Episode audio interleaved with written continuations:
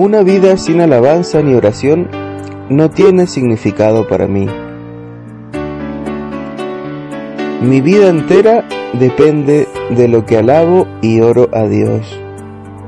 Jesús nos dice, orad sin cesar, para que no caigáis en tentación. Mateos 26:41. En otras palabras, para no caer en la trampa de la incredulidad espiritual que nos pone el diablo. Si no alaba a Dios, me siento un miserable si no oro con todo mi corazón, no soy más que un muñeco de Satanás. La oración de fe sana al enfermo. Yo me siento súper enfermo del alma cuando no oro con fe. Y hecho una calamidad cuando no alabo a Dios de todo corazón. Si acepto en mi corazón que Él es todo para mí, ¿por qué no le voy a alabar y a orar pidiéndole guía, protección y por los demás? ¿Y por qué no le voy a cantar con cánticos indecibles y a darle las gracias por todo? Si vivo confiando en Dios, le alabo y oro a toda hora, porque creo en mi corazón que estoy en sus manos. Esto es para mí vivir en sumisión espiritual a Dios. En la práctica, como vivo a su servicio haciendo su obra, puedo cometer errores igual que el resto de vosotros, pero en mi vida espiritual de alabanza y oración es otra cosa. No soy yo, es Jesucristo. Y esto es precisamente lo que quiero comunicaros, que Jesús debe ser todo en todos nosotros, y nosotros solamente instrumentos vivos y vivificantes de su amor por su espíritu. Yo no puedo sentirme vivo sin alabar a Dios y sin orar con gemidos indecibles, porque también en la oración hay trucos. Mucha gente se pasa el día orando, pero sus oraciones no las entiende Dios, porque no están dichas en su idioma fidedigno, o sea, porque no nacen de un corazón lleno de fe sin fe es imposible agradar a Dios, ¿verdad, hijitos?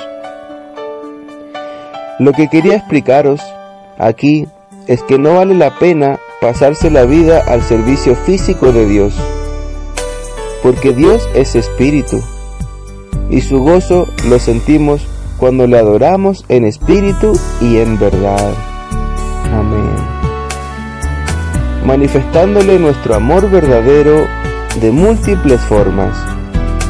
Yo veo cómo le alaban las flores y los árboles y oigo cómo le cantan los pájaros. Cuando yo le entrego mi corazón del todo para él, muchas veces vienen a mi ventana los pájaros y me cantan con todo su corazón. Esto ocurre cuando escribo su palabra, que es una forma de expresarle mi amor absoluto a Él, que es mi Dios. Creo que cuando estoy alabándole y orando, que es lo mismo, el universo entero guarda silencio y escucha esa intercomunicación de amor entre Dios que está en el cielo y uno de sus pequeños hijos que está aquí en la tierra. La verdad mía es esta relación espiritual con Él. Yo he conocido a Dios a través de su palabra y su espíritu. Mi relación con Dios es digámoslo así, autodidacta. A mí se me manifestó Dios con todo su divino poder de real vivificante.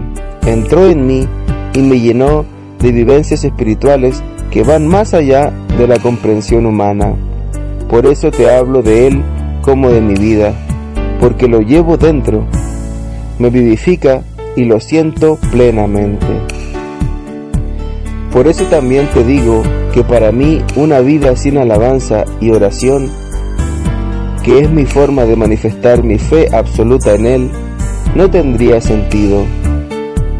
Yo soy madera suya, árbol que Él ha hecho de la nada. Tomó su agua y su sol sin oponerme. Y me dejo crecer y fructificar a su voluntad. Al alabarle me siento como el árbol movido por un viento suyo, y al orar como un árbol que descansa en él, sujeto por sus profundas raíces de fe. Amén. Lo llevo en el corazón, y no me puedo resistir a su amor. Es mayor que yo, y me ha vencido. Soy un vencido de Dios, una maravillosa y frágil vasija de su espíritu. Vive en mí. Le tengo que sentir. Y además, como me hace tan feliz, se lo tengo que decir. Y a Él le gusta que se lo manifieste de todo corazón. Así que cuando la alabo, me salgo de mí mismo. Se desborda mi corazón y se va volando a sus manos. Y esto no es una contradicción, porque Él vive en mi corazón. El fuerte de Israel está en mi corazón, en mi boca y en el reino de los cielos. En su presencia es todo luz.